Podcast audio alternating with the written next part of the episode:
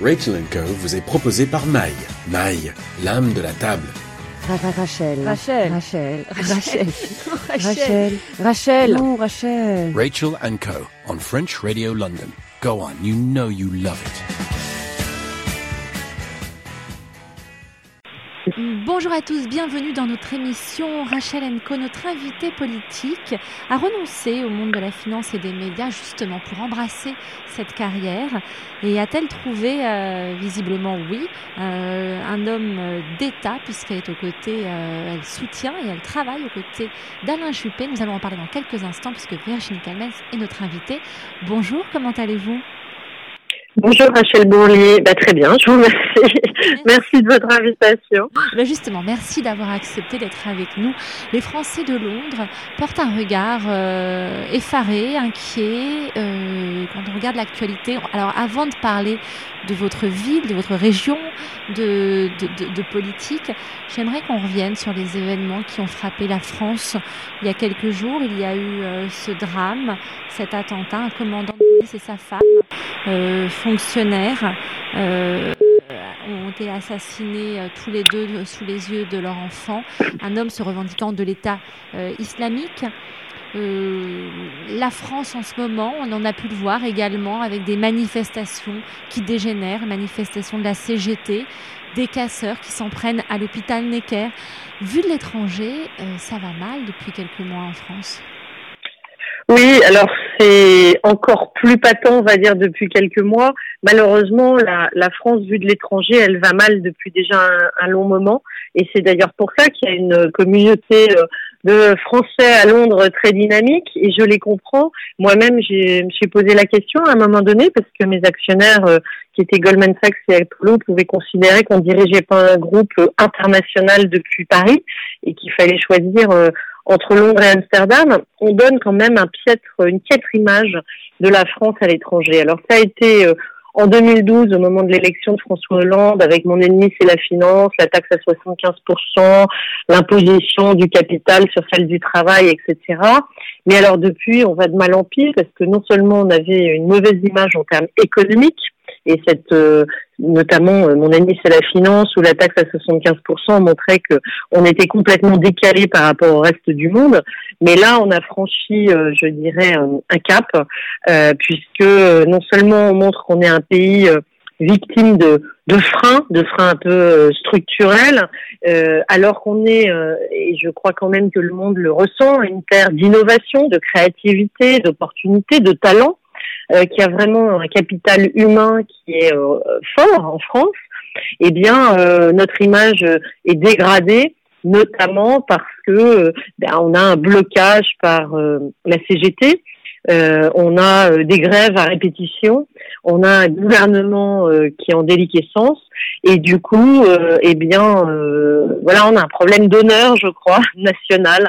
Et quelque part même de, de patriotisme. C'est que je pense que on a un devoir de, restaurer l'image de la France à l'étranger.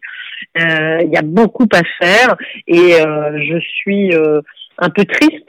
Mais c'est aussi le fondement de mon engagement politique, c'est que j'avais pas envie de me résigner et de voir mon pays s'enfoncer et que je crois que on, a des, leviers d'action. J'étais à, Hong Kong il y a pas longtemps pour la promotion du vin avec le, le, salon Vinexpo avec des startups bordelaises, on nous fait un bel accueil à l'étranger parce que il y a de la compétence, il y a de la qualité, euh, on est reconnu, mais malheureusement, eh bien, on, ne s'est pas allégé du poids d'un grand nombre de normes et d'idéologies, je dirais, euh, qui vont contre le travail et contre la réussite. Et je crois que ça, c'est le drame de notre pays. Alors justement, en vous écoutant et quand on, regarde votre parcours, euh, on se demande mais pourquoi, pourquoi a-t-elle décidé de s'engager en politique? Que se passe-t-il? Car on le sait, certains y ont laissé des plumes. c'est l'amour de votre pays parce que vous y croyez, vous encore justement, à, à à celui qui pourra, ou celle, moi en vous écoutant j'ai envie de dire celle, qui pourra devenir femme d'État ou chef d'État Non, euh, j'ai pas d'ambition personnelle. Moi, je crois. D'abord, je vais vous dire, je je crois que c'est pas une fatalité. Moi, je crois aux hommes et aux femmes de bonne volonté. Je crois à l'action.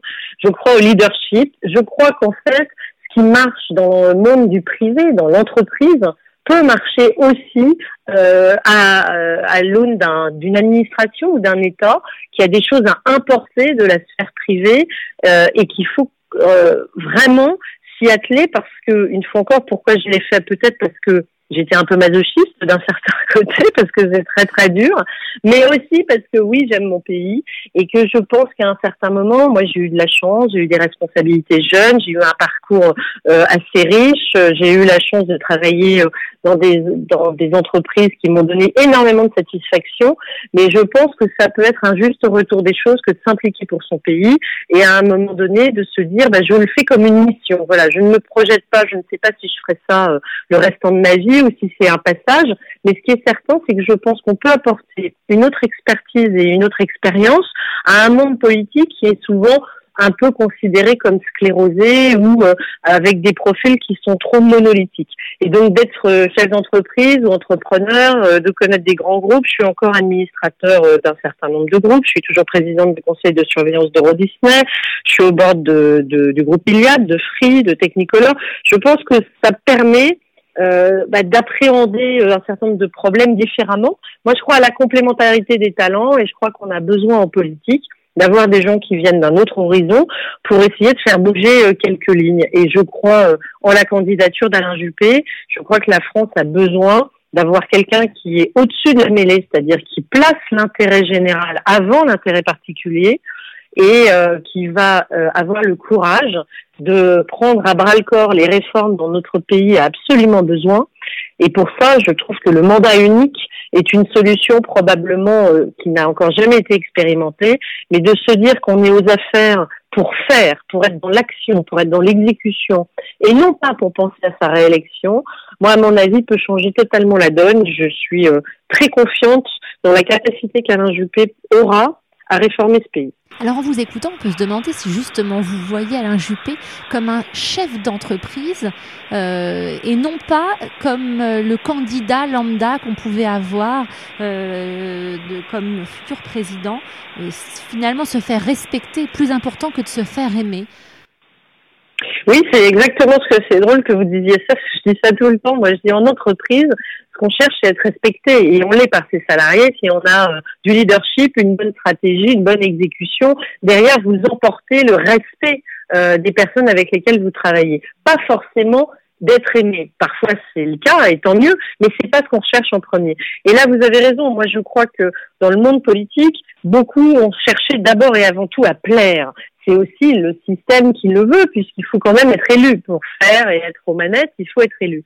Mais vouloir plaire à tout prix, c'est parfois tomber dans de la démagogie facile, ou de voir dans du populisme, et euh, c'est aussi ne pas s'attaquer euh, au sujet qui fâche. Et je crois que la force d'Alain Juppé aujourd'hui, c'est effectivement de peut-être sortir de ce côté euh, plaire à tout prix. C'est pas ça son sujet, c'est de porter des convictions, c'est de travailler le fond, d'avoir un vrai projet, de dire que il l'expose et clairement.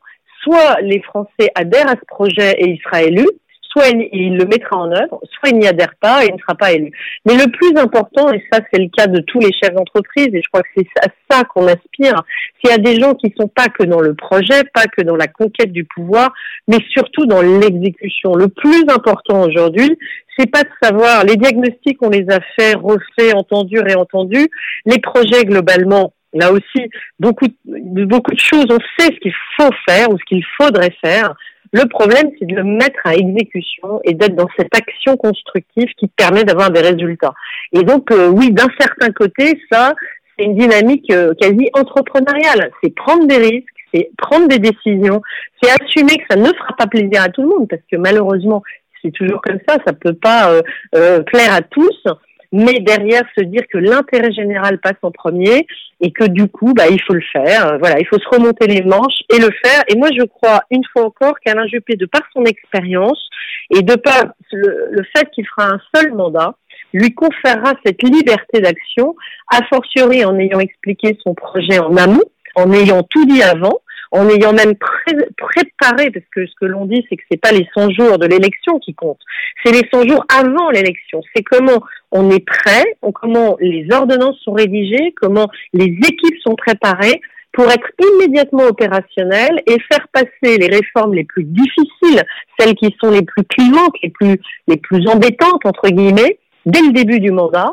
en ayant déjà préparé sa feuille de route. Et on sent bien qu'aujourd'hui, on a un gouvernement, euh, allez, on va dire, euh, euh, d'amateurs. C'est pas préparé, il n'y a pas de vision, et en plus, qui gouverne un peu au fil euh, plus ou moins de la popularité, même si c'est même pas le cas, puisque euh, les Français s'en rendent compte et que Hollande est extrêmement bas euh, dans les sondages. Mais bon, et, là, en s'entêtant sur une loi El Khomri qui a été complètement vidée euh, de sa substance et en bloquant le pays parce que bah, il n'y a pas de il a pas de colonne vertébrale. Moi, je crois qu'on a besoin d'avoir une vraie colonne vertébrale, un État qui soit fort, solide, mais recentré sur ses vraies missions et laisser la sphère privée et la sphère entrepreneuriale libre et au contraire alléger son carcan de normes et euh, de complexité à la fois réglementaire et fiscale. On comprend bien qu'il y a une différence quand on vous écoute entre vouloir conquérir le pouvoir et être euh, prêt ou doué pour l'exercer. Je ne fais d'allusion à personne, bien évidemment, mais on, a bien compris. Je pense que vous allez séduire, figurez-vous, euh, les auditeurs de French Radio London, parce que vous venez en effet de l'entreprise, vous avez une autre vision. C'est sûrement ça qui a séduit Alain Juppé aussi, parce que euh, vous êtes un atout dans une campagne, et je crois savoir que vous êtes même très actif dans cette campagne présidentielle. Vous investissez euh, peut-être plus qu'en 2007, car vous aviez également soutenu l'ancien président Nicolas Sarkozy. Donc encore une fois, vous y croyez en la politique et en votre pays oui, j'y crois. Alors après, c'est différent. Moi, je m'étais jamais engagée politiquement. Hein. Euh, j'étais un peu sur une autre planète puisque je, travaillais avec un fonds d'ailleurs euh, anglais qui est Charterhouse, un LBO dans les médias. Donc, j'avais absolument pas imaginé m'engager à ce moment-là précis de ma vie en politique. Alain Juppé m'a fait cette proposition parce que je suis née à Bordeaux, parce que j'aime la politique, parce que effectivement, euh, il fait partie de ces hommes politiques qui ont envie d'accueillir des gens de la société civile dans leur équipe. Euh, voilà, je suis une femme, euh, chef d'entreprise, née à Bordeaux. Bon, il a jugé que j'avais un certain nombre de qualités pour euh, intégrer son équipe aux dernières municipales. Et puis derrière, comme vous le savez... Je vous interromps, je crois savoir que Nicolas Sarkozy, vous avez proposé, euh, quand euh, Nathalie Kosciusko-Morizet a, quitté le Parti des Républicains, de prendre son poste. Lui aussi.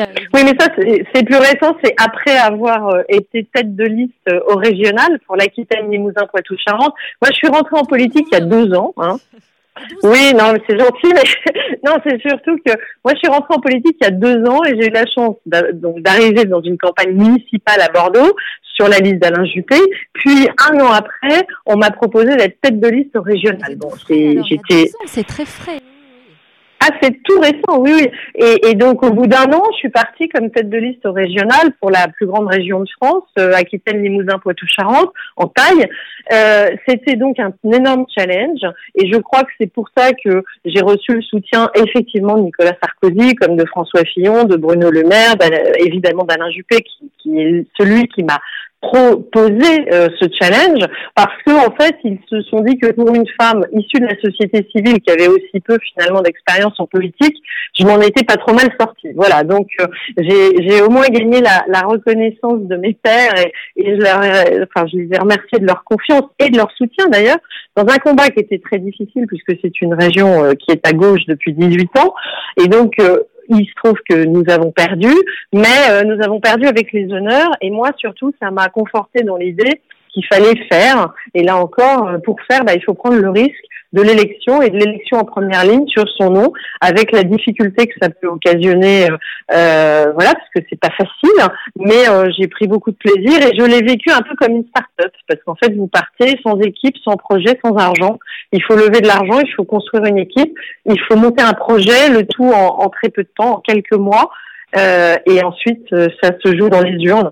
Voilà euh, ce qui a été mon petit parcours. Euh, et aujourd'hui, je suis effectivement très heureuse d'appartenir à l'équipe euh, d'Alain Juppé pour les primaires, où là, j'ai travaillé plus précisément sur le programme économique avec Pierre-Mathieu Duhamel et toute une équipe. Et moi, j'avais plutôt en charge le regard, on va dire, de personnes de la société civile qui n'ont pas forcément fait de la politique et qui avaient envie d'apporter leur pierre à l'édifice du projet d'Alain Juppé, qui se veut le plus concret et le plus proche des préoccupations des entreprises. C'était ça notre objectif. Voilà. Je rappelle que Alain Juppé, au cas où les Français le choisiraient comme président de la République en, en 2017, vous a officiellement nommé comme étant celle qui, qui pourrait le succéder, bien évidemment, à Bordeaux, à la mairie de Bordeaux. Ça a dû faire grincer des dents. parce que j'ai cru voir que quand même cette, cette campagne avait été pas très élégante hein, du côté des socialistes. Vous avez essuyé quelques réflexions machistes de la part du candidat socialiste. c'est toujours, toujours comme ça en politique? Là depuis deux ans. Vous l'avez bah écoutez, je découvre, c'est nouveau pour moi. Moi, je crois que le monde de l'entreprise n'est pas toujours facile, hein, bien évidemment, mais il me semble plus évolué de ce point de vue-là. C'est-à-dire qu'aujourd'hui, euh, bon, moi, je l'ai vécu en tant que femme, j'ai jamais eu de problème à assumer des responsabilités en tant que femme euh, en entreprise. Je crois pas que ça ait été à un moment donné pour moi. Alors, je sais que c'est pas le cas pour toutes les femmes, et je ne généraliserai pas. Il y a des plafonds de verre pour certaines femmes, etc. Mais moi, personnellement, je n'ai pas eu à le vivre de façon difficile. Après, il arrive toujours un, un moment où où vous êtes un peu rattrapé par la patrouille et où le fait d'être femme fait grincer effectivement quelques dents. Mais dans le monde politique, là, effectivement, il y a un gros retard en la matière et il y a des remarques qui sont parfois d'un autre âge. Euh, parce que là aussi, euh, dans le monde de l'entreprise, euh, vous pouvez être attaqué sur votre produit, vous pouvez être attaqué sur vos performances, vous êtes rarement attaqué à titre personnel. Dans le monde politique, les attaques, elles sont essentiellement personnelles. C'est-à-dire qu'on vise directement la personne, donc son sexe, sa vie, euh, son œuvre, voire euh, avec beaucoup de mensonges ou de déformations. Donc on essaye, et là, effectivement, quand vous venez comme moi de l'entreprise, en étant femme, en étant j'ai 45 ans, en étant euh, un peu plus jeune que d'autres, etc. Oui, ça fait grincer des dents. Oui, vous créez des jalousies et euh, forcément des attaques. Et voilà, mon adversaire euh, ne s'en est pas privé. Bon, après, parfois il y a des il y a des choses qui sont du domaine de la maladresse. Hein. c'est pas forcément fait exprès. Il y en a d'autres où je pense qu'il faut pas être naïf et on sait que c'est c'est des attaques assez machistes voilà, il faut le savoir. Maintenant, il faut pas non plus euh, noircir trop le tableau. C'est assez exceptionnel de pouvoir euh, se mettre au service des citoyens et une fois encore d'apporter un autre regard. Moi, j'en tire quand même des choses beaucoup plus positives que négatives, même si c'est vrai que c'est un monde assez violent et euh, assez difficile pour les femmes. Voilà. En, vous écoutant, on comprend que vous voulez faire de la politique autrement, différente. Et, euh, et, le temps passe très vite. On aimerait vous garder encore un petit peu. Juste revenir sur un point sur lequel là, je vais me permettre de donner mon sentiment. Euh, ce que je fais rarement. Je vous ai trouvé très courageuse dans cette tribune. Euh, vous avez demandé à Monsieur Tarek Ramadan de renoncer à venir à Bordeaux. Ah. Et euh, je tenais à vous saluer, hein, car peu de politiques ont ce courage, peut-être parce que vous êtes une femme, donc mon côté féministe qui reprend le dessus, vous m'en voudrez pas. Non, je pense que je vais vous dire, moi j'ai envie. D'abord, j'ai la politique une fois encore. Pour moi, euh, c'est d'essayer d'être utile à mon pays à un moment donné où je pense que vraiment si on peut si euh, si on peut essayer de voilà d'être utile ou de faire bouger quelques lignes ou d'apporter sa pierre à l'édifice tant mieux de le faire mais ce qui est certain c'est que moi je veux le faire avec mes convictions et, là, en l'occurrence, euh, cette tribune, elle était simplement euh, l'expression de conviction. Et je crois qu'il faut, euh, là aussi, moi, je recherche pas la popularité à tout prix. Je pense qu'il faut dire exactement euh, ce que sont ses convictions avec force et détermination et ne jamais renoncer à ses convictions. Et c'est vrai que voilà, pour Tariq Ramadan, c'était important pour moi, a fortiori après avoir été sali en plus par le Front National durant cette campagne des régionales, qui avait fait une, enfin, une campagne assez diffamatoire en expliquant qu'Alain Juppé et moi-même pourrions financer la construction d'une mosquée, etc., ce qui était euh, du pur mensonge. Euh, bon, il est évident que jamais il y aura des fonds publics qui viendront financer une mosquée, qu'en l'occurrence ce projet qui était bien antérieur à mon élection a été abandonné. Enfin bref, il y avait beaucoup de choses qui étaient fausses, qui circulaient.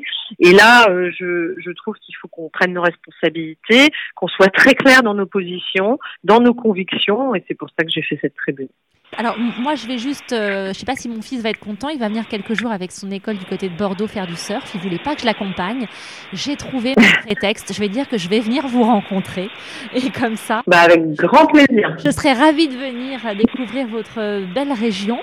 Et, puis bah, vous serez la bienvenue. Merci, je vais vous donner rendez-vous en 2022. Je sais pas pourquoi, mais, euh, moi je, je, vais faire comme Gaëlle Chakaloff. Elle a suivi euh, dans Lapin et Merveille que j'ai reçu dans cette émission Alain Juppé pendant 18 mois. Mm. Moi je, je vais mm. vous suivre sur plusieurs années. 2022, le rendez-vous est donné. Écoutez, euh, moi je femme, hein, c'est ce qu'on dit toujours. ce qui est important, euh, c'est qu'on soit. En tout cas, moi, je vais vous dire, ce que je ne veux pas, c'est avoir Marine Le Pen en 2022 à la tête de la France. Et pour ça, ça va se jouer dans les urnes en 2017. Si euh, en 2017, on n'a pas un président capable de transformer la France, malheureusement, on aura Marine Le Pen en 2022. Et à ce moment-là, la communauté française à Londres va encore grossir. Et je peux vous dire que moi, voilà, à ma petite échelle, ce dont j'ai vraiment envie, c'est qu'on se batte pour restaurer l'image de la France à l'international et l'envie de tous les Français qui quittent la France et je leur jette pas la pierre parce que moi j'ai beaucoup d'amis qui sont partis, qu'ils aient envie à nouveau de revenir, qui se disent que c'est un pays qui est à nouveau business friendly, qu'on peut réussir en France et que c'est pas un gros mot, qu'on peut gagner de l'argent et que c'est pas et qu'il faut pas se cacher et que on peut euh, trouver euh, tous les ressorts, un épanouissement à la fois professionnel et personnel. Et aujourd'hui, malheureusement, moi, je vois les jeunes qui se disent qu'il faut aller partout ailleurs, sauf en France. Et c'est pour ça que je me bats. Et j'espère qu'on réussira à essayer d'inverser cette tendance qui me semble malheureusement aujourd'hui dans l'état actuel un peu inéluctable. Marine Le Pen, elle attend tranquillement son heure parce que euh, l'échec de euh, la gouvernance Hollande bah, la, la, conforte de jour en jour. Et donc je pense qu'il faut qu'on on essaye d'inverser euh, cette dynamique et j'espère qu'Alain Juppé réussira d'abord à être président, mais derrière sa mission, c'est-à-dire réformer la France et appliquer le projet pour lequel il aura été élu. Merci beaucoup Virginie Kalman. Vous, êtes la bienvenue à Londres, hein, bien évidemment. Euh, nous serons vous accueillir et, et je vous dis gentil. bientôt. Merci à vous. À bientôt. Au revoir. Rachel and Co. on French Radio London. Go on, you know you love it. J'ai le plaisir de recevoir euh, un auteur, un homme de télé et de radio, avec qui nous allons parler football aujourd'hui. C'est un, passionné. Nous allons revivre euh, cela avec nostalgie et surtout parler de Mathieu Valbuena, puisque Guy Carlier est notre invité. Bonjour Guy Carlier. Bonjour. Bah, en fait, Mathieu Valbuena n'est qu'un prétexte pour parler de foot et puis même pour, euh, pour faire une grille de lecture du monde d'aujourd'hui. On va pas être trop sérieux euh, parce que le foot c'est quand même ce qui nous qui nous relie à l'enfance. En tout cas euh, pour les garçons, mais pour les filles aussi. Eh oui, pour les filles, mais, mais c'est ce que j'allais, en parler. C'est un, un, prétexte parce que finalement, euh, alors pour ceux qui s'attendent à vraiment avoir un livre essentiellement sur Mathieu Valbuena, ce n'est pas ça. C'est un livre avec de la nostalgie. Euh, vous parlez de votre enfance votre amour du football euh, sur une époque aussi. Euh, et vous prenez, de dire, le prétexte de Mathieu Valbuena pour euh, dénoncer certains comportements dans le milieu du football et par, liés à l'argent et, et, aussi, voilà, Mathieu Valbuena est, est, est un souffre-douleur. On va y revenir dans quelques instants. Alors, on va d'abord parler des choses que moi j'ai trouvé un petit peu injustes c'est justement la position des femmes, si vous le voulez bien. Parce que dans ce livre... Oui, mais c'est plein de tendresse, vous l'aurez remarqué. Oui, alors, j'explique. j'explique parce que j'explique que le j'explique que le foot euh, est essentiellement une affaire d'hommes euh, dans la relation qu'il implique entre les pères et, les, et leurs enfants. Euh, et donc, euh, si vous voulez, le, le, tous les pères euh, ont, ont, à travers le foot euh, une connivence avec leurs fils, pas tous ceux qui aiment le foot évidemment, mais euh, que n'ont pas les mamans qui ont tout le reste. Évidemment, le, les fils sont plus près de leur mère que de leur père en général euh, et, euh, et veulent tuer le père en psychanalyse, sauf dans le domaine du foot où, euh, où là, tout à coup, il se retrouve à égalité puisque le père retombe en enfance. Le foot, c'est ce lien avec l'enfance, comme je vous le disais, et le, le, le père se retrouve enfant, raconte ses exploits d'enfant à son fils pour que ce dernier soit fier de lui, et le fils lui aussi raconte ses exploits à l'école, à la cour de récré, euh, euh, au stade, etc., à son père, euh, pour que son père soit fier, de lui. Et chacun en rajoute, je dis, c'est un peu comme les pêcheurs marseillais, vous savez, qui, qui sur la taille des, des, des, des sardines qu'ils qu pêchent, voilà, et on en rajoute un petit peu. Et moi, ça a été mon cas quand je raconte mes, mes histoires de foot à mes filles. C'est moi qui accompagne mon fils au match de foot et qui lui prépare alors, tout ça. Alors, justement, euh, je, je, je prépare pas il y a, non, non, mais vous, je suis sur le terrain. Je... Mais vous avez, vous avez raison. Il y a euh, la preuve, c'est que la maman de Mathieu Valbuena est comme, est comme vous et, et euh, tout le parcours euh, euh, initiatique avec les petits stades de campagne, les, les petites buvettes, vous savez, euh, voilà, et tout ça, euh, elle l'a vécu, mais je dis généralement, euh, c'est une affaire de père. Mais, mais c'est vrai que certaines mamans le font, parce que je dis, euh, ah, vous en êtes l'exemple, et puis la maman de, de Mathieu Valbena euh, également. Non, mais j'ai senti aussi une petite pointe de colère envers euh, une, une plante verte euh, de Canal Plus avec un, un décolleté lors d'une émission. Non, c'est pas. Non, non, non. Mais en fait, bon, ça c'était. c'était pas une pointe de colère, c'était parce qu'en fait j'étais j'avais euh, assisté à l'émission et évidemment euh, de la même façon que quand je participais à Stade 2 euh, il y avait il y avait un peu de public et la, le, la chauffeuse de salle entre guillemets ou chauffeur de salle positionnait les, les, les spectateurs à l'émission euh, en fonction bah, de la longueur de la jupe de la fille, enfin voilà quoi, et du décolleté, et, et pour que dans l'axe des caméras euh, il y ait euh, les plus belles C'était d'ailleurs je trouve assez humiliant pour les autres. c'est quelque chose qui m'a toujours un peu gêné cette sélection là, mais enfin c'est comme ça, c'est la télé. Et ce que je voulais vous dire, c'est que ce qui m'a vraiment mis en colère à Canal, dans cette émission lorsque euh, à un moment l'écran voilà l'écran s'est divisé en deux et on voyait les joueurs sortir du vestiaire après un match. Et puis euh, sur le plateau il débriefait le match. Et euh, tout à coup euh, on a vu Mathieu Valbuena mal éclairé sur le parking du stade Vélodrome euh, tout petit. Puis il avait remonté ses chaussettes sur son pantalon de Johnny enfin bon. Et, et on a entendu le public rire. Et Pierre Ménès je sais pas si vous connaissez Pierre Ménès d'un point de vue physique, il, a, il est en surpoids comme moi, donc il connaît euh, la souffrance de la discrimination, du regard et de la vanne euh, sur le physique, etc. Et, s'est mis à chambrer Mathieu Valbuena. Donc là, je me demande euh, où est la hiérarchie dans le politiquement correct? Vous voyez, on ne peut pas se moquer d'un euh, noir, ou on peut pas se moquer euh, de, je sais pas quoi, mais mais on peut se moquer. Mais un obèse a le droit de se moquer d'un petit. Vous voyez, voilà. Bon, donc c'est ça, ça m'a un petit peu choqué. Et et en fait, je l'ai appelé je l'ai appelé, je finis quand même l'histoire, oui, j'ai appelé ces gens de Canal, j'aurais dit, mais comment vous avez pu vous moquer comme ça? Et ils me disent, on était piégés parce que le public s'est mis à rire. Donc il fallait juste qu'on trouve quelque chose, une vanne, quelque chose pour pour expliquer ce rire-là. Enfin voilà. Ils mis dans le zapping ce passage-là. Ah, alors c'est ce que je voulais vous dire. Voilà, c'est ça. Ils l'ont remis. Euh, il y a quand même euh, un, un, côté euh, assez malsain puisqu'ils l'ont remis dans le best-of de la 200e de l'émission. Alors on a un point commun, euh, vous et moi Guy Carlier, je suis sûre qu'on en a même plus qu'un. Euh, moi, moi c'est mon fils qui m'a fait aimer le foot. Nous on défend le Barça, on n'est pas espagnol mais on aime le Barça. Bon là on, on est pour l'équipe de France, ouais. Euro oblige. Ouais, ouais. Mais moi depuis quelques années, eh bien, alors étant novice en, au football tout de même, même si ça m'intéresse et que je suis ravie des fois d'aller sur les plateaux télé pour commenter les matchs de football de temps en temps, euh, j'ai eu une tendresse particulière parce que j'ai été bluffée par le côté technicien de Mathieu Valbuena. Euh, je trouve que euh, lorsqu'il il tire des corners, il est incroyable. il est sur un terrain. Il, les coups francs, pareil. Il a de l'audace pour les coups francs. Tout, il a de l'audace. C'est un joueur audacieux. Et ce, que ce qui m'a séduit, c'est justement face à des joueurs athlétiques, lui casser les codes.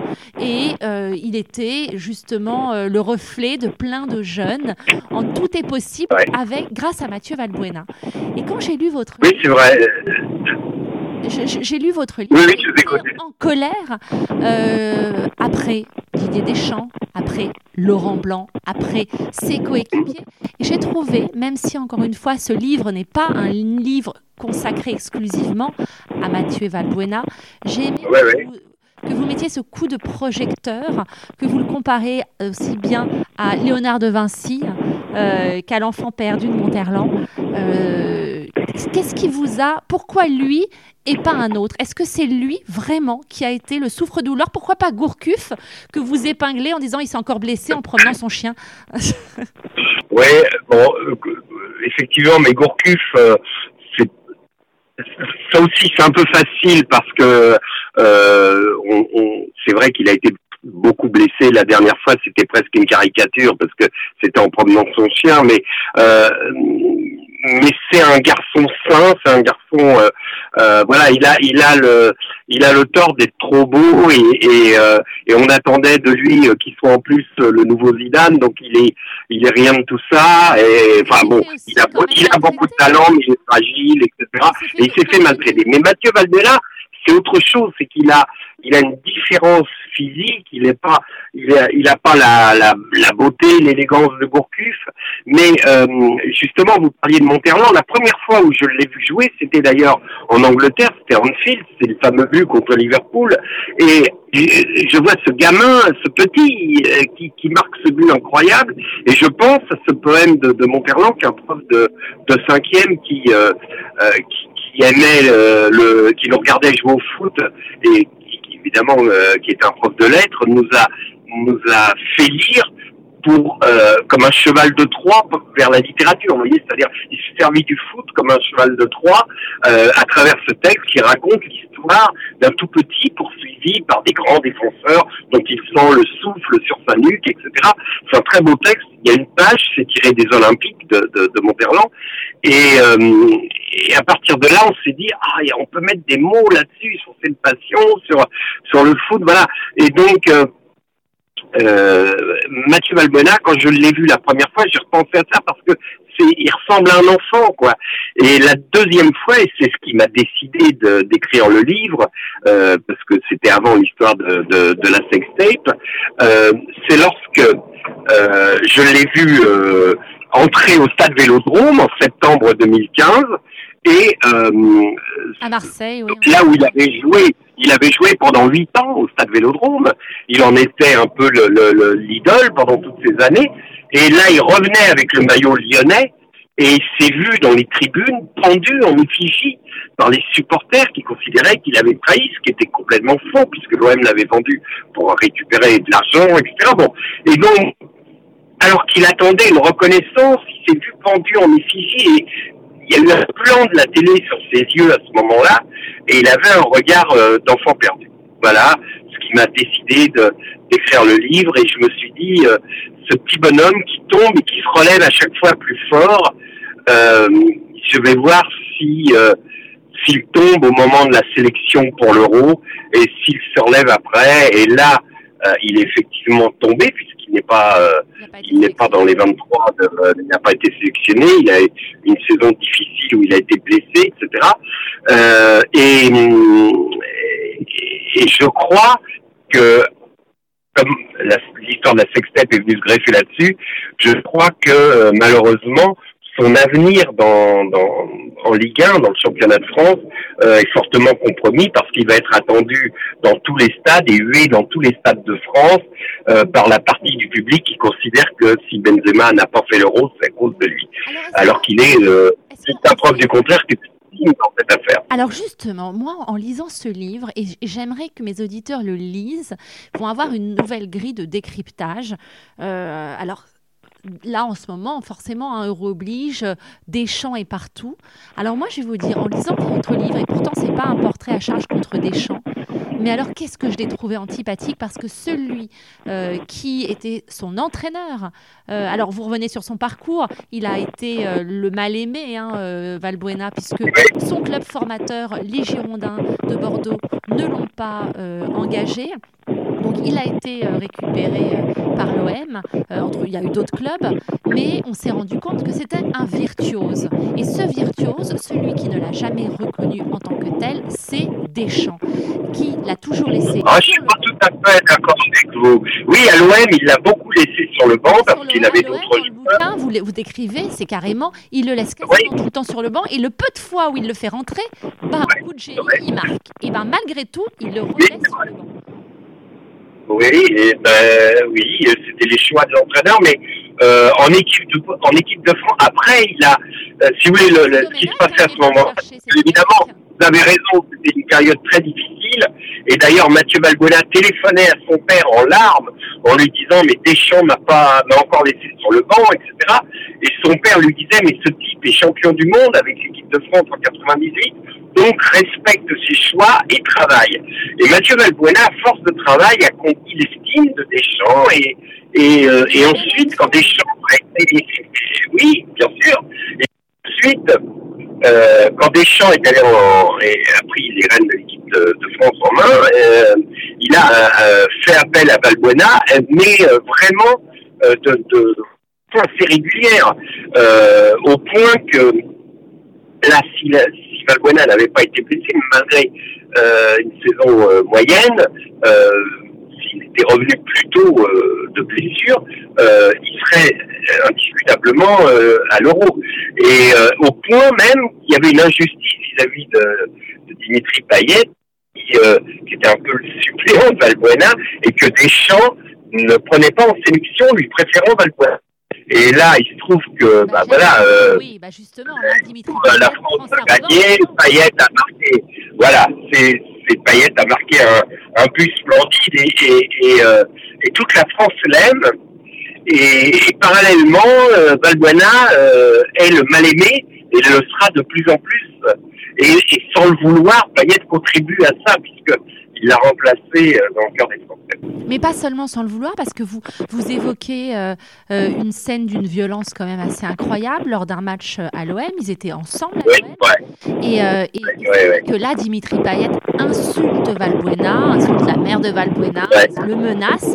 C'est quand même des méthodes de voyous. Il faut appeler un chat un chat. Moi, je vous dis. Ouais. c'est pas des méthodes de voyous. Concernant Payet, c'est une, une c'est des des choses, euh, des débordements euh, inacceptables évidemment, mais euh, c'est des choses qui se passent dans les vestiaires, qui arrivent dans les vestiaires.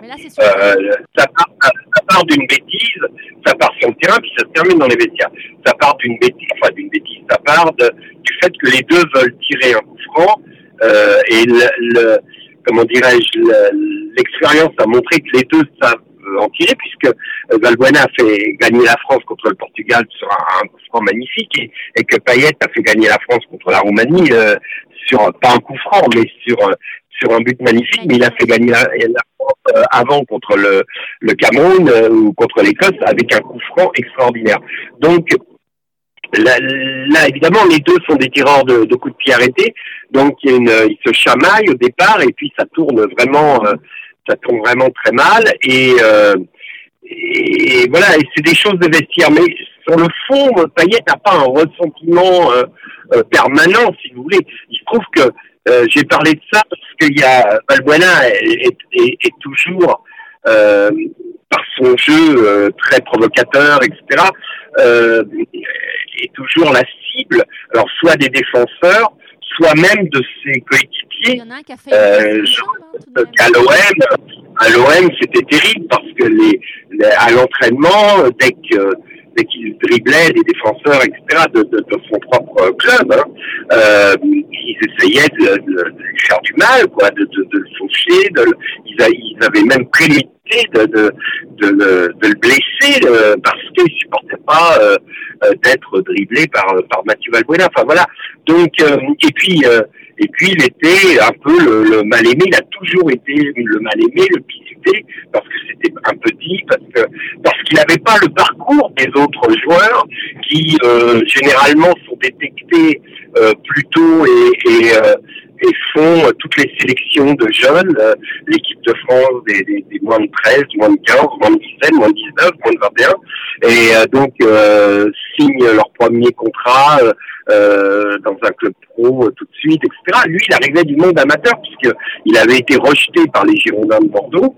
Et donc... Euh, heureusement que son papa, Carlos... Était assez tard dans un vestiaire marseillais où il y avait notamment Samir Nasri et Franck Ribéry qui qui n'ont cessé de le visiter quoi donc et lui il le prenait le vivait très mal il faisait semblant d'en rire mais il en souffrait beaucoup alors, on va, on, va, on va rapidement revenir sur l'affaire euh, de la sextape. Euh, le choc, vous le dites surtout pour lui, c'est qu'il avait trouvé enfin, euh, en tout cas il le pensait, un ami, un coéquipier sur le terrain avec qui ça se passait bien. ils jouaient bien ensemble. C'était Karim Benzema. Moi, ce que j'ai aimé, et là où je vous rejoins, ce que je trouve dommage, et beaucoup de Français pensent la même chose, c'est lorsque de, jeunes footballeurs, des jeunes comme Desmar, leur carrière très tôt, gagnent des sommes d'argent incroyables, vous expliquez, au lieu d'avoir euh, un tuteur, quelqu'un qui leur apprendrait à parler, à écrire, à s'exprimer, euh, avoir la valeur de l'argent, on leur met une sorte de chaperon qui leur dit fais pas ci, fais pas ça. Euh, vous l'écrivez très justement. quand tu te fais arrêter avec ta Ferrari, ne dis pas que le président de ton club est ami avec Sarkozy. Ne demande pas à une fille de 15 ans de te faire une fellation. Et vous, continuez comme ça. Et eh bien non, on les laisse euh, bah, un peu livrés à eux-mêmes. Et ça donne eh bien, euh, des, jeunes qui n'ont aucun repère et qui, euh, et qui font n'importe quoi. On l'a vu récemment avec le cas Aurier. Est-ce que vous croyez que c'est le monde du football, encore aujourd'hui, qui n'a pas compris la leçon? Est-ce que vous croyez que des changements sont possibles? Lui, non, je... il avait son papa derrière lui tout le temps. Alors bon, il a aussi... Voilà, c'est ça. Alors, Carlos, voilà, c'est ça. Vous avez raison. Vous avez raison, il y a, il y a euh, problème d'éducation. Alors comme euh, le, beaucoup de, jeunes euh, sont repérés dans les quartiers, voilà, et, et, et, euh, et, manque d'éducation, le, le, les clubs, euh,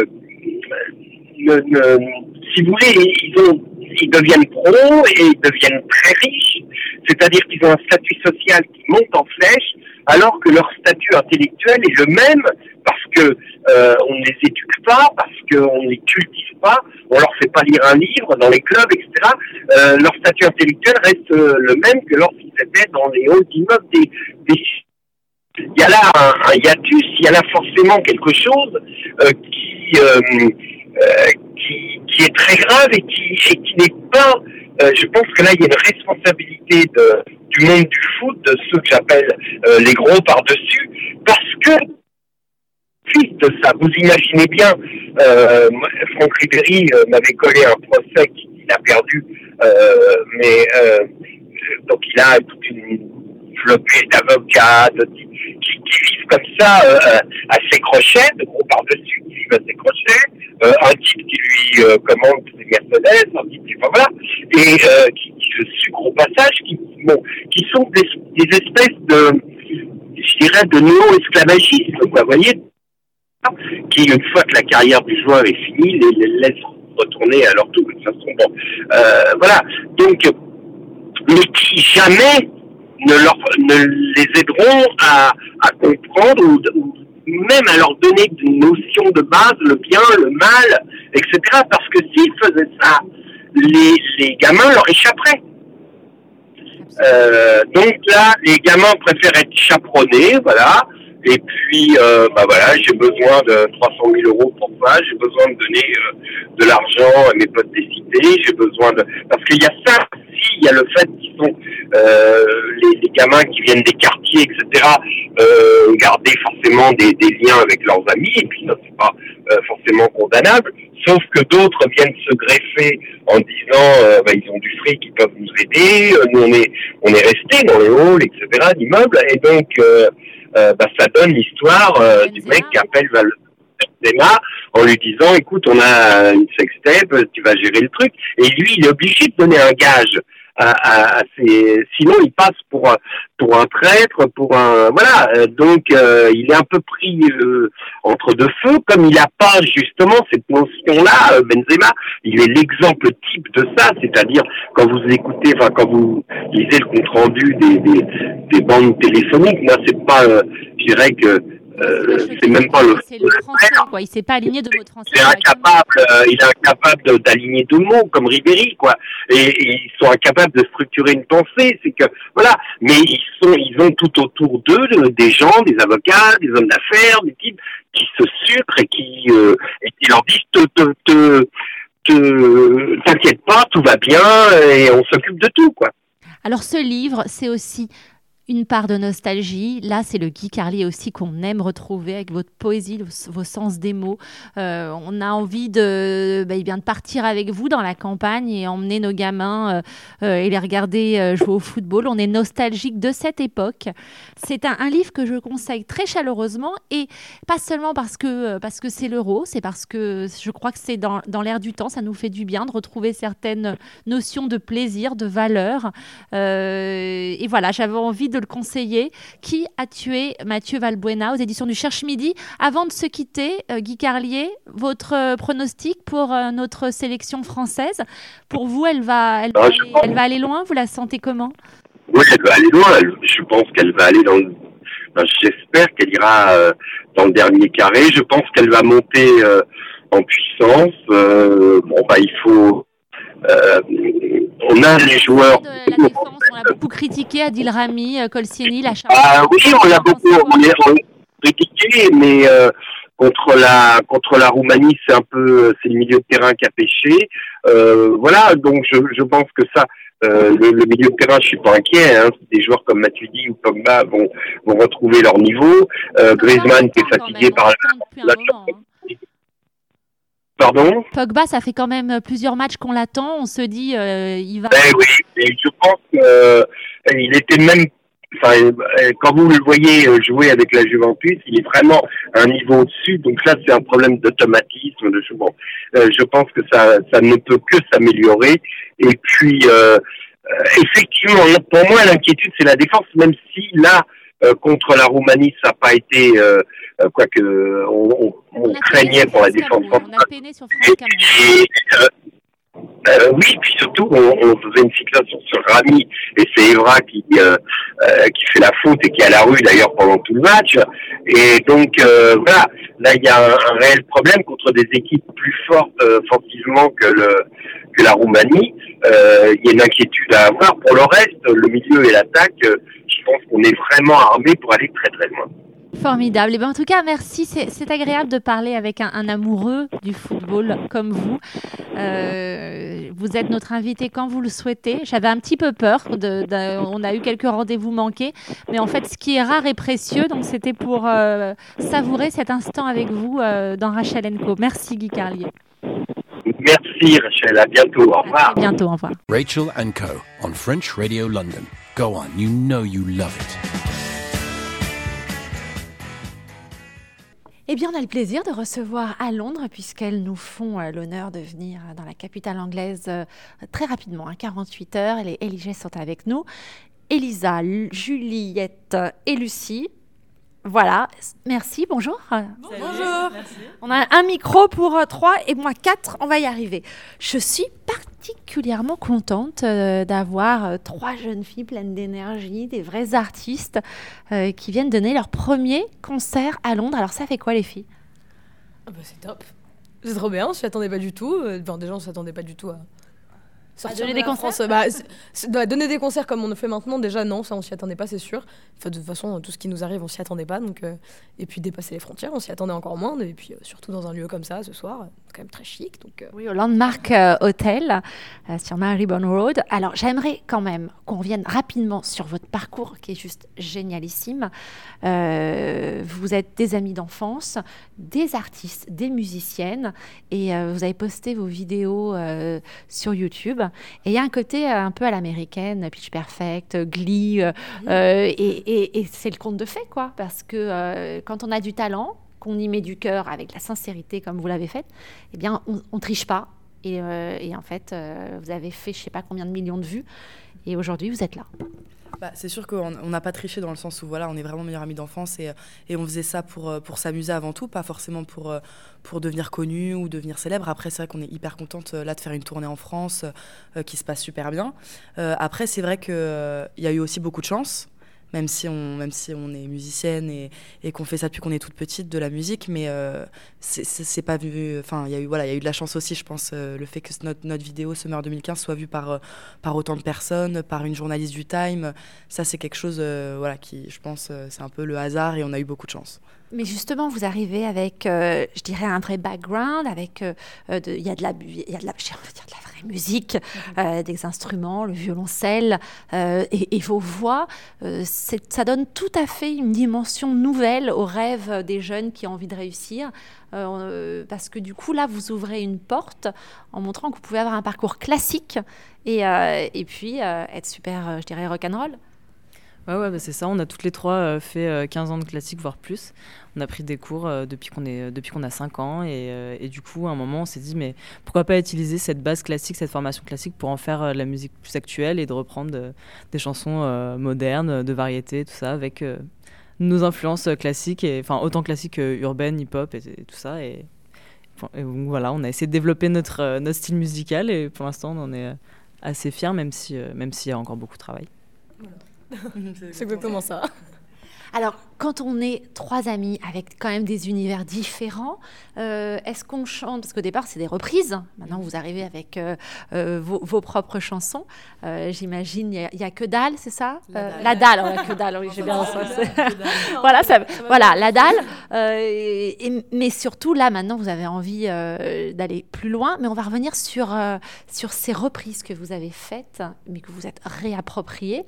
on se met d'accord comment? C'est ce que vous aimez, ce que vous n'aimez pas, c'est ce qui est dans l'air du temps alors c'est un peu tout, ouais. Alors souvent les, chansons qu'on reprend en entier, c'est des chansons qu'on aime beaucoup. Par exemple NTM, on a repris NTM, on a repris Get Lucky, Pharrell Williams euh, et Daft Punk. Voilà, on a repris, bon, on a repris plein, plein de choses. en Genève Trio, voilà. il, y a, eu un mash-up que j'ai vu euh, sur YouTube. Il y a une chanson, je vais pas vous la chanter, euh, mais l'air que j'ai adoré, c'est na na na na na na. Ah c'est un mash-up hip-hop, ouais. ça, je me suis régalée là en venant euh, vous voir. c'est cool. bah, euh, oui, bah, de toute façon, le, hip-hop et la musique urbaine et le rap, c'est quand même une grosse, grosse partie de, notre background culturel, justement. Et on avait envie de euh, faire un peu un mash-up de hip-hop, de chansons old school, quoi, qui soient plus des années 90, 2000. et du coup, ça a donné ça. Voilà, mais c'est souvent c'est un peu là pour le coup dans ce match-up là c'est que des chansons qu'on sur lesquelles on tripe, qu'on adore, c'est que des trucs. De toute façon, il n'y a pas beaucoup de choses qui sont mauvaises dans le hip-hop de ces années-là. Hein. c'est plutôt très bon en général. Après voilà, c'est vrai que pour euh, comme disait Lucie, euh, quand on reprend des chansons en entier, c'est des chansons qu'on aime toutes les trois. Soit euh, on la chante depuis longtemps et on se dit bah venez on essaye. Soit on nous demande de la faire, par exemple pour Get Lucky, on nous a demandé de la faire pour un mariage et on a absolument adoré la chanter. Du coup on s'est dit bon, on va la refaire en entier à notre sauce en fait. Et pour les mashups, c'est différent. Pour les summers, il y a des chansons qui ne sont pas forcément euh, dans notre univers musical, qu'on n'écoute pas forcément tous les jours, mais c'est des chansons qui font danser les gens, c'est des chansons qui les font sourire, c'est des chansons qui marquent l'année. Et euh, du coup, on les met dedans et justement, on essaye de voir ce que ça donne, si on les amène chez nous, si ça change le résultat ou pas. Et, euh, pour la plupart, on en redécouvre une facette qu'on n'a pas forcément quand on les entend à la radio. Donc voilà, c'est un peu tout. ce qui est bien dans les mashups comme ça où on met plein de chansons, c'est qu'en fait, on peut ne pas forcément aimer la chanson, mais il y a un passage qu'on aime bien et bam, on met celui-là quoi. Et du coup, euh, c'est le passage qu'on aime bien, alors que peut-être la chanson en entier, on ne sera pas forcément fan, mais du coup, on prend, on picore les passages qu'on aime bien et on les met ensemble. Quand, quand je vous écoute, j'ai l'impression que vous vous attendiez pas à ce qui vous arrive, mais que vous n'en rêviez même pas. Vous faites ce que vous aimez. Alors, quels sont aujourd'hui euh, les rêves, les désirs de Elisa, Lucie et Juliette? Ah bah ouais, faire un album, notre propre album euh, de composition déjà. Euh, que, la, que là, ce qu'on est en train de vivre, ça continue. Euh, parce que ah, c'est. Ouais, enfin, même si c'est parfois fatigant, mais en même temps, c'est le métier qui veut ça. On, on a une tournée euh, en France là qui est, qui est complète, euh, enfin, qu'on vient de finir d'ailleurs. Là, on fait les festivals, qui va continuer euh, d'octobre à décembre. On fait trois Olympias, les Olympiades de Paris. Donc, c'est un. Ça, pour, pour le coup, c'est un rêve. Parce que nous, ce qui nous plaît, c'est surtout de faire de la scène et de partager la musique en direct avec les gens, quoi. Et puis, en fait, ouais, c'est vrai que c'est un rêve et en même temps, c'était même pas un rêve à la base parce que jamais on s'est dit euh, on fera l'Olympia quoi. Donc en fait c'est donc en fait on n'a même pas eu le temps de rêver. Qu'en fait il y a des choses qui sont arrivées comme ça euh, de faire l'Olympia mais c'est le rêve de, de plein d'artistes. Mais moi franchement honnêtement je m'étais jamais dit un jour je ferai l'Olympia bah quoi. c'est incroyable. Donc en fait c'est des et voilà il y a des choses qu'on c'est on vient un rêve et en même temps on l'a même pas on n'a même pas eu le temps de le rêver. et en même temps là on, a on a déjà enfin là voilà on a, on a vécu une année euh, hyper hyper riche en tout quoi et, et, en même temps on a encore plein de plein de rêves plein de buts euh, des featuring avec des personnes qu'on aime. Peut-être que ça se fera jamais, mais on a encore plein de rêves en tête. Qui justement? Bah, par exemple, Stromae, on l'adore. Je sais que c'est sans doute impossible, mais voilà, ah c'est peut-être. Avec vous, maintenant, rien n'est impossible. Hein. non, mais voilà, mais lui, c'est peut-être voilà, c'est quelqu'un. Euh, je sais que ce serait quelque chose d'incroyable si un jour on arrive, on est amené même à le rencontrer, à lui parler.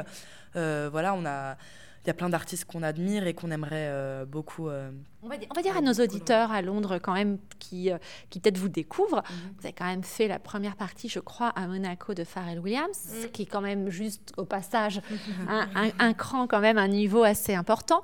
Vous l'avez dit, les Olympias à la scène de l'Olympia à Paris, une tournée.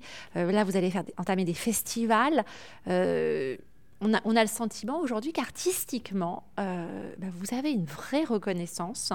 Donc, euh, on, a, on a le sentiment que plus rien n'est impossible. Est-ce que qui écrit, euh, par exemple, là, les trois, vous écrivez tous ensemble, vous mm. composez, c'est ça à la, fois la reconnaissance, euh, peut-être qu'on l'a maintenant euh, grâce au Summer 2015 parce que c'est ça qui nous a fait un peu vraiment découvrir. Mais en même temps, enfin moi personnellement, je, me dis pas ça parce qu'on a, on a, on n'est pas arrivé avec un album de composition.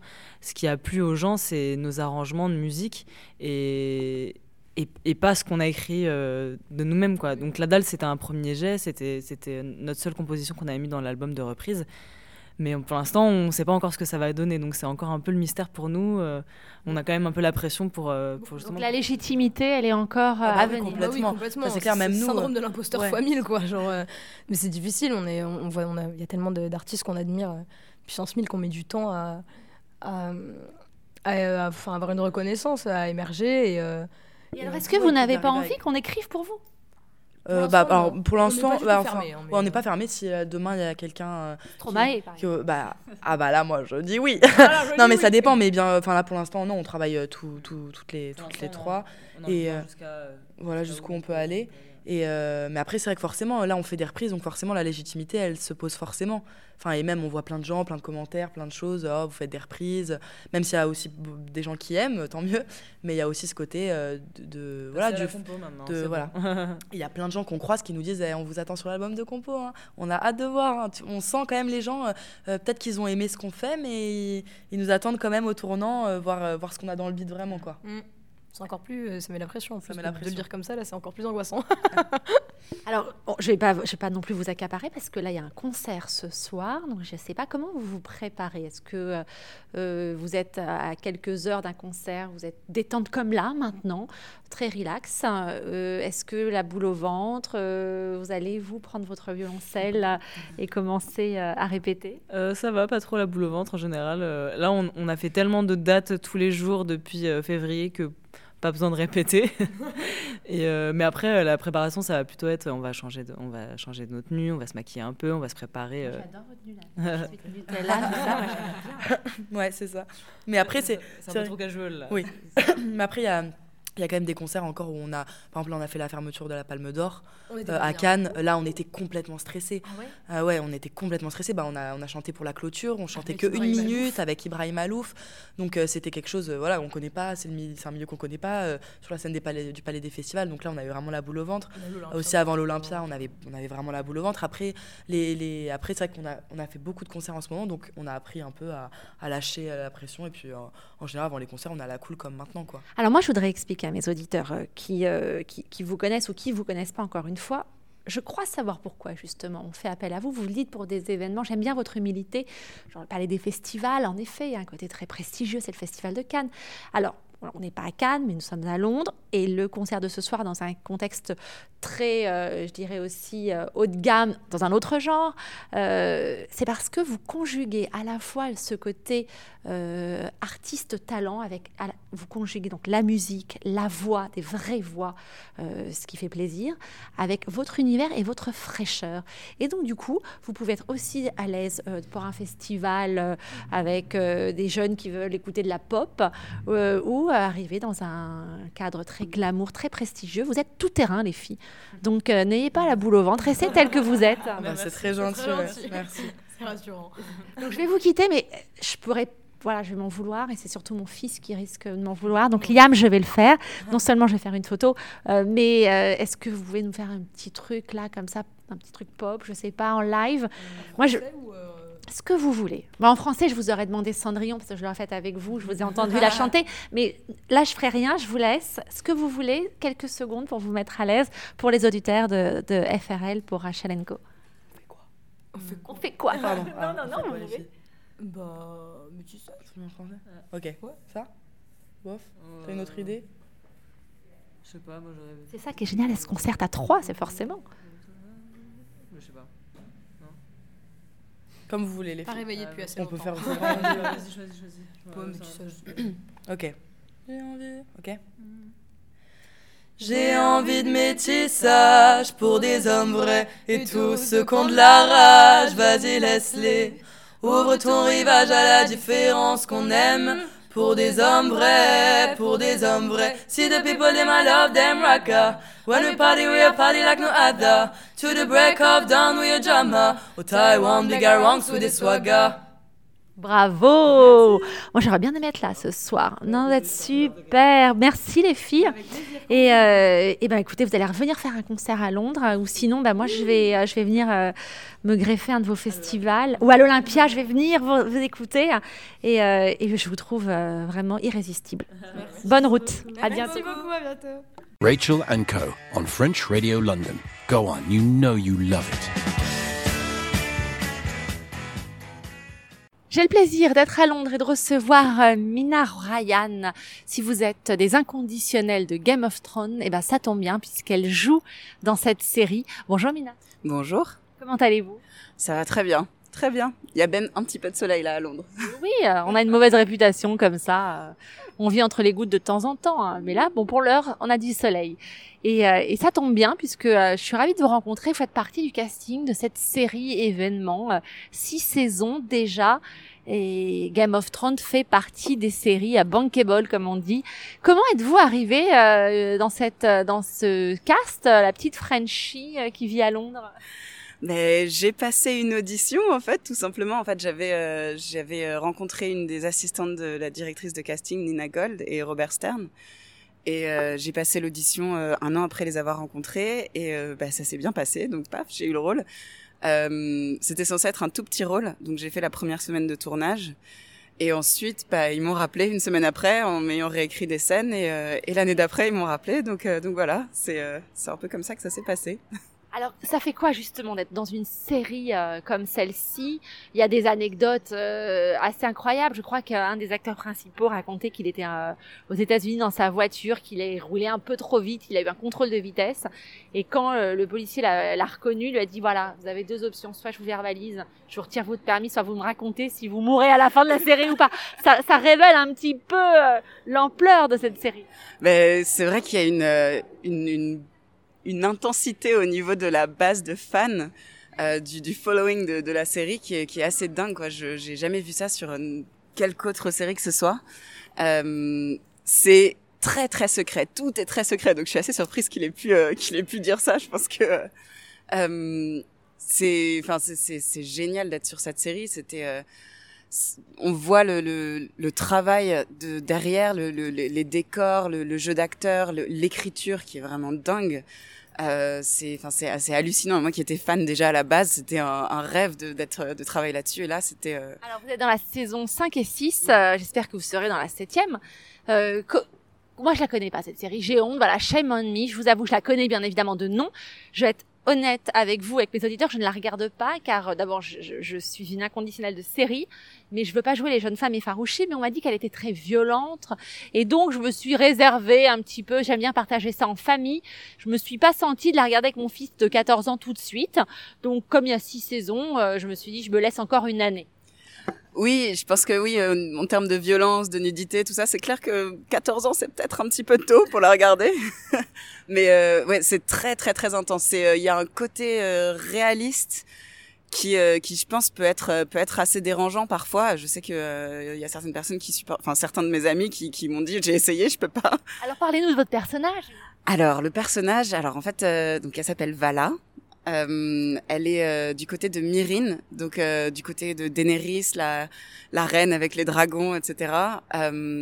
le, en gros, donc pour ceux qui savent ou pour ceux qui savent pas, il y a une guerre entre entre les, les habitants de Myrine, les nobles de Myrine, et Daenerys qui est venue, qui a conquis la ville. Euh, Daenerys a conquis la ville évidemment sans, sans demander une autorisation à qui que ce soit et il y a toute une rébellion euh, du côté des nobles qui s'organisent dans le groupe Sons of the Harpy. Et donc moi, je suis, euh, je fais partie des Sons of the Harpy. Et j'attire en fait les soldats de Daenerys euh, sous les déguisements de, de filles de joie, on va dire. J'attire les soldats de Daenerys qui ensuite se font tuer par par les Sons of the Harpy. Vous avez réussi à me donner envie de regarder euh, la série euh, déjà rien que pour euh, vous retrouver. Mm. Et alors, est-ce que vous avez, quand on est dans une distribution dans une série comme celle-ci, est-ce qu'on a une pression? J'imagine, vous l'avez dit, c'est très secret, donc vous n'avez absolument le droit de, de ne rien révéler euh, de, du script. Comment ça se passe? On vous le donne au fur et à mesure, vous devez euh, le détruire une fois que vous l'avez appris. Euh, ça arrive sur certains castings d'ailleurs, hein, sur James Bond par exemple. Ah oui, c'est très très secret. On m'a envoyé les scripts littéralement moins d'une semaine avant, et puis pour certains, je les ai reçus bah, le jour même, quoi. Euh, pour certaines petites scènes. Euh, et c'est vraiment très très secret dans le sens où dans le script, on voit qu'il y a d'autres scènes, mais tout est tout est euh, redacted, je sais pas comment on dit, tout est barré, on peut rien voir de toutes les autres. C'est rayé à la fin. Alors, vous tournez où? Alors, on a le QG est à Belfast, en Irlande du Nord. Euh, c'est euh, assez hallucinant. Il y a des studios dingues où on retrouve euh, la salle du trône, où on retrouve euh, des, des salles de, de Winterfell, des, des salles de. Enfin, c'est vraiment hallucinant. Des bateaux à moitié construits sur fond vert, etc. Et, et ensuite, tout ce qui se passe en extérieur est tourné directement dans les différents lieux. Et tout, tout est en Europe. Donc il y a des tournages en Islande, en Espagne, en Italie. Moi j'ai tourné en Croatie. Euh, ouais, c'est vraiment, enfin c'est c'est un tournage européen, on va dire, euh, d'une production américaine. Et euh, ils se permettent vraiment de, enfin ils mettent vraiment les moyens de, pour avoir, enfin le, résultat qu'ils ont, qui est vraiment hallucinant. Alors quand on est française, qu'on arrive à travailler dans une telle série, est-ce qu'on n'a pas tout de même un petit regret en se disant bon qu'est-ce qu'est-ce que font euh, mes compatriotes en France? Venez me chercher. Comment ça se passe? Est-ce que ça vous intéresse pas? Vous préférez justement rester euh, en Angleterre et avoir des productions, euh, travailler sur l'international? Ou justement, il y a cette incompréhension de votre part? Euh, Oui, une bonne incompréhension, je dirais. non, j'ai commencé en France, j'ai étudié le, le, théâtre en France. Euh, j'ai essayé en France, j'ai envoyé mes CV, etc. Euh, et puis bah personne m'a répondu. Donc je me suis dit, écoute, pourquoi ne pas tenter ma chance en Angleterre? Je parle anglais. Euh, niveau accent, je me débrouille plutôt pas mal. Donc euh, je suis arrivée ici. En quelques mois, j'avais déjà un agent, ça commençait à marcher, etc. Bon, pas, euh, enfin ça a pris du temps. Hein. Mais, mais par rapport à la France, ça a été beaucoup plus vite. J'ai l'impression que les opportunités étaient beaucoup plus accessible. Alors comment avez-vous fait pour trouver un agent justement si certains auditeurs vous écoutent, vous avez, vous êtes un petit peu le le le, le dream euh, comme ça, c'est un, un, un, rêve. Euh, Racontez-nous. Moi, je voulais faire votre portrait justement. J'aime bien ce parcours euh, de success woman. Euh, alors pour trouver un agent, il y a plein de manières différentes. Euh, je vous, pense vous avez fait comment? Alors moi, comment j'ai fait? Je suis arrivée, j'ai fait, j'ai décidé de faire énormément de théâtre, énormément de courts métrages, euh, d'avoir le plus d'expérience possible en Angleterre. Donc euh, j'ai cherché à droite à gauche où est-ce que je pouvais où je pouvais me produire. Euh, donc j'ai fait pas mal de pièces de théâtre. J'ai envoyé euh, des invitations aux agents à chaque fois que j'avais une pièce de théâtre. Je leur disais bah écoutez venez, je vous paye les tickets, il n'y a pas de problème. Euh, et puis il y en a quelques-uns qui sont venus et, et c'est comme ça que j'ai eu mon premier agent. Et ensuite, à partir de là, j'ai commencé à passer des auditions un petit peu, enfin, le, le, niveau des auditions a un petit peu augmenté. Et grâce à ça, j'ai réussi à développer un showreel, donc une bande démo en français. Et, euh, et à partir de là, j'ai envoyé mon showreel euh, à plusieurs autres agents, donc euh, d'un niveau un peu plus élevé. Et grâce à ça, j'ai eu mon deuxième agent. Euh, et puis là, bah, les choses se développent de telle façon que bah, là, j'ai des demandes, enfin des agents qui viennent me voir pour euh, pour me demander si si je suis intéressée de travailler avec eux. Donc euh, voilà. Ah, mais c'est génial. Alors là, vous vous la voyez pas, c'est de la radio, mais elle est lumineuse, elle a un, un sourire comme ça, on sent qu'elle est qu'elle est heureuse. Alors c'est en même temps très révélateur de ce qui se passe aussi en Grande-Bretagne et en France. C'est plus facile ici de trouver du travail quand on a du talent, qu'on est jeune, on vous fait confiance et quand on est déterminé comme vous. Euh, quels sont aujourd'hui vos objectifs Game of espérons, euh, saison 7. Est-ce que vous pensez que euh, euh, votre personnage risque de revenir? Alors là, je n'en ai aucune idée et même si je le savais, je pourrais ah, pas vous le dire. Mais bon, moi je, sais pas pourquoi mon petit doigt me dit que les fans de, son personnage, vous allez la retrouver. J'en suis convaincue. D'autres projets, une autre actualité, racontez-nous. Alors j'ai fini un, un, long métrage indépendant l'année dernière qui s'appelle Tape, qu'on a tourné en Israël, et en Angleterre et aussi un petit peu à, Paris. Donc je suis retournée euh, à la maison. et euh, c'est un, un, long métrage pardon qui est, je pense, euh, qui a énormément de potentiel, qui est très très très intéressant. Euh, c'est en fait un, un film sur la vie de jeunes à Jérusalem, euh, qui est basé en fait sur la vie des réalisateurs qui ont vécu à Jérusalem euh, pendant une bonne dizaine d'années. C'est sur un groupe de jeunes euh, qui viennent de tous les horizons. Juifs, musulmans, chrétiens. Exactement. Le, en fait, le mix des, euh, le mix des cultures, le mix des religions, le mix des backgrounds, c'est vraiment, ils voulaient te parler de leur expérience, qui est pas du tout celle qu'on dépeint la plupart du temps, parce que quand on parle d'Israël et Palestine, généralement c'est le conflit, c'est la violence, c'est la haine, etc. Et quand on a, quand on travaillait sur le projet, ils nous disaient, écoutez, nous on a, on a grandi là-bas, euh, on avait des amis euh, juifs, israéliens, euh, arabes, israéliens, chrétiens, musulmans, palestiniens qui venaient d'un peu partout. Puis il y a une énorme communauté internationale, etc. Et ils disaient, ben, on, on voit pas très souvent euh, ce côté de la vie à Jérusalem dans les films. Donc c'est ce qu'il voulait, c'est ce dont il voulait témoigner. évidemment, il y a quand même le, le, background de, du conflit, on va dire, mais mais la vie de tous les jours, elle est pas comme ça. Bah, vous me donnez très envie parce que moi je connais justement très bien ce pays, euh, Israël, et, euh, et, je suis comme ces réalisateurs dont vous parlez. je déplore qu'on ne, que les médias ne reflètent pas la réalité, la richesse de, de, ce pays et des, des individus qui y vivent. Tape sort quand? Alors Tape pour l'instant euh, va hum, faire une tournée dans les festivals. Donc avant de sortir, euh, pour l'instant il va y avoir une première à Jérusalem euh, pendant l'été. Mais pour l'instant, je peux pas vraiment en dire plus parce que ça va faire d'abord le tour des festivals avant qu'il y ait une distribution. Donc, euh, espérons-le en France, euh, en Angleterre, et puis en Israël et, en Palestine. Bah, j'espère euh, en, tout cas qu'on nous aurons le plaisir de découvrir ce film et, et surtout que ça va donner envie à des réalisateurs français de, de vous proposer des rôles. Mais en attendant, vous savez quoi, vous êtes très très bien ici. Continuez Game of Thrones, ça nous fait le plus grand plaisir pour le faire. Moi, vous m'avez donné envie de regarder, donc ça y est, je vais commencer la saison 1 et, et, je vous appellerai pour en parler. Mais vous, vous arrivez à la cinquième, donc je vais devoir attendre pour vous retrouver. Ouais, ouais, il va falloir attendre cinq saisons, mais, mais ça vaut le coup. Merci beaucoup, Mina Ryan. Euh, je rappelle donc euh, que vous faites partie du casting de Game of Thrones, mais qu'on va vous retrouver peut-être au théâtre aussi, sur les planches à Londres. Est-ce que c'est prévu? Euh, Pour l'instant, il y a quelques projets qui sont en cours dont je peux pas vraiment parler. Alors, euh, j'aimerais pouvoir parler de tout ce qui se passe parce qu'il y a beaucoup de choses qui se passent, mais malheureusement, j'ai pas encore de la liberté d'en parler. Mais oui, suivez l'actu. et surtout, vous allez, euh, au plaisir de vous revoir. Vous allez revenir dans Rachel Co. On se retrouve en septembre et, et, et on fait le point. Absolument. Absolument. Le rendez-vous est pris. Merci beaucoup. Merci à vous. Rachel and Co. on French Radio London. Go on, you know you love it. Vous le savez, dans Rachel Co, j'aime vous présenter des artistes et vous en faire découvrir. Et, euh, et aujourd'hui, nous sommes à Londres avec euh, Blandine, euh, qui, euh, qui là est toute seule, mais normalement, elle n'est pas seule. Elle est avec une troupe qu'on appelle les Foristes. Et, elle va nous dire exactement euh, que font ces artistes ensemble. Bonjour Blandine. Bonjour Rachel. Parlons de musique si vous le voulez bien. Tout à fait. Alors je suis très heureuse de vous présenter les Foristes aujourd'hui. Euh, les Foristes qui est le cœur français de Londres, qui est probablement le seul cœur français en Angleterre. Euh, nous existons depuis une quinzaine d'années. Mais en tant que chœur de chambre depuis 5 ans.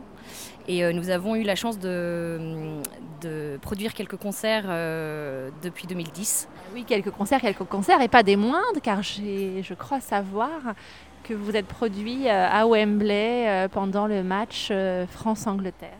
Tout à fait. Euh, en novembre 2015, euh, nous avons été contactés par la Football Association à notre retour de notre tournée euh, où nous avions chanté le Requiem de Forêt. De retour à Londres après les événements un peu dramatiques à Paris, nous nous sommes retrouvés à, à, représenter la France sur la pelouse de Wembley pour le match France-Angleterre du 17 novembre. Un grand moment d'émotion, j'imagine, chanter la Marseillaise dans ce contexte-là. Euh, ça a dû être un moment unique. Oui, ça a été très très émouvant, euh, d'autant que la totalité du, stade chantait la Marseillaise avec nous. Donc c'était probablement la plus grande chorale du monde et c'était un très très grand honneur pour nous de, de, pouvoir, euh, de pouvoir être là et, chanter notre hymne national. Alors, que se passe-t-il pour vous justement aujourd'hui, artistiquement parlant? Vous, êtes, vous étiez en tournée, d'autres projets viennent de, de naître? Tout à fait. Donc à la suite de nos cinq ans, nous étions partis en tournée avec notre programme en France. Euh, et nous avons donc décidé cette année de nous lancer dans une, euh, nouvelle aventure artistique un petit peu différente de ce qu'on faisait avant. Euh, d'habitude, nous chantions de l'oratorio, donc des pièces sacrées dans des églises. et nous nous sommes lancés cette année dans un opéra, qui est un opéra de Purcell, donc un opéra anglais. donc le chœur français qui chante un opéra anglais, c'est c'est un peu original. Euh, et nous avons la chance d'être accompagnés dans ce projet par, euh, des solistes professionnels de l'Opéra de Paris et des solistes d'un ensemble de musique baroque à Londres. Et, et nous sommes extrêmement honorés aussi d'avoir pu travailler avec un metteur en scène qui, à l'époque, dans les années 80, a travaillé avec les Arts Florissants, donc de William Christie, et qui avait été à l'époque leur coach vocal et leur répétiteur et qui a eu accepté de, nous mettre en scène pour cet opéra. Vous êtes combien dans votre troupe? Nous sommes 35 dans le chœur actuellement, donc que des choristes amateurs. Euh, c'est-à-dire qui ont tous un, boulot à côté et qui font ça euh, en plus de leurs activités professionnelles. Et euh, nous aurons six solistes et un orchestre de chambre de 10 musiciens. En France, un film il y a quelques années a révélé ce, justement ce film Les choristes et a donné envie à beaucoup de jeunes de faire partie d'une chorale et, d'oser euh, voilà, euh, chanter. Euh. Est-ce que vous remarquez aujourd'hui que même en Grande-Bretagne, vous avez de plus en plus de demandes de, jeunes amateurs ou moins jeunes qui ont envie de se joindre à vous ou à, d'autres ou créer d'autres chorales? Mais là, vous êtes les seuls pour l'instant, vous êtes uniques. Alors, en tant que Français, on est unique à Londres. On n'est pas du tout la seule chorale à Londres. Il y en a beaucoup, beaucoup. Et d'ailleurs, la tradition, euh, la tradition chorale en Angleterre est extrêmement développée. Les, enfants apprennent à chanter très très jeunes dans les cathédrales, dans les, dans les maîtrises, dans les chœurs euh, qui deviennent ensuite des chœurs professionnels. Euh, et c'est très étonnant effectivement de voir que depuis quelques années, le chant choral euh, a, connu un, a connu un développement énorme à la suite des choristes effectivement. À la suite d'émissions comme on peut en voir depuis quelques années, de Gareth Malone par exemple qui a fait Sing, Sing at Work ou les Military West Choir. Et en fait, il y a une vraie, demande et une vraie, sans doute un vrai désir des gens de s'exprimer euh, artistiquement. Euh, et le chant est, peut-être une des choses les plus faciles, puisqu'on a tous une voix, qu'on peut tous parler, et donc a priori on peut tous chanter, et que le chant est quelque chose de, presque inné pour tout le monde. Oui, mais alors ce qui est un peu ingrat pour les garçons, c'est qu'ils arrivent à un stade où la, voix il commence à muer.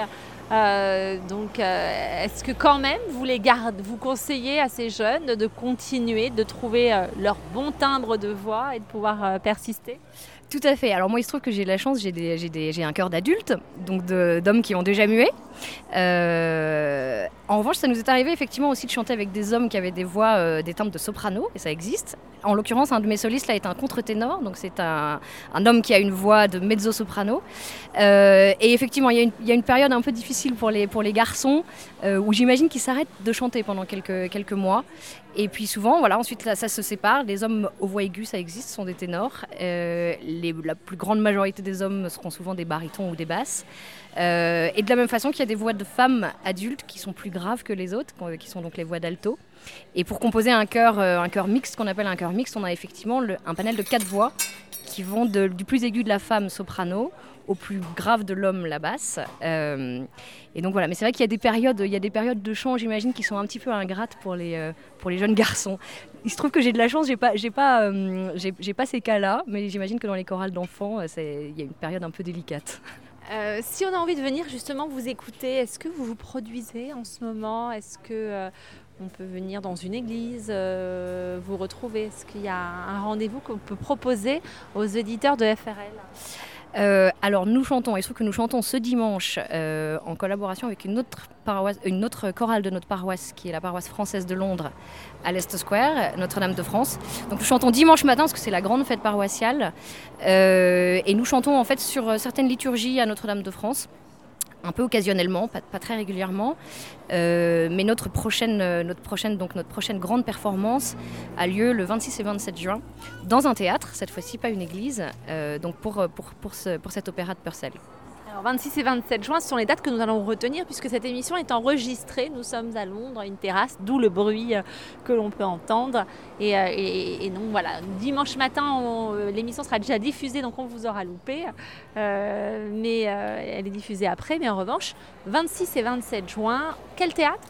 Le Steiner Theatre qui se trouve à Baker Street. Pas très loin de Regent's Park, en fait, sur Park Road. le Steiner Theatre, en fait, fait partie de la Rudolf Steiner House, euh, Rudolf Steiner, qui était donc un, précurseur de, de, mouvements de danse qu'on appelle la eurythmie et d'un mouvement philosophique et, euh, artistique.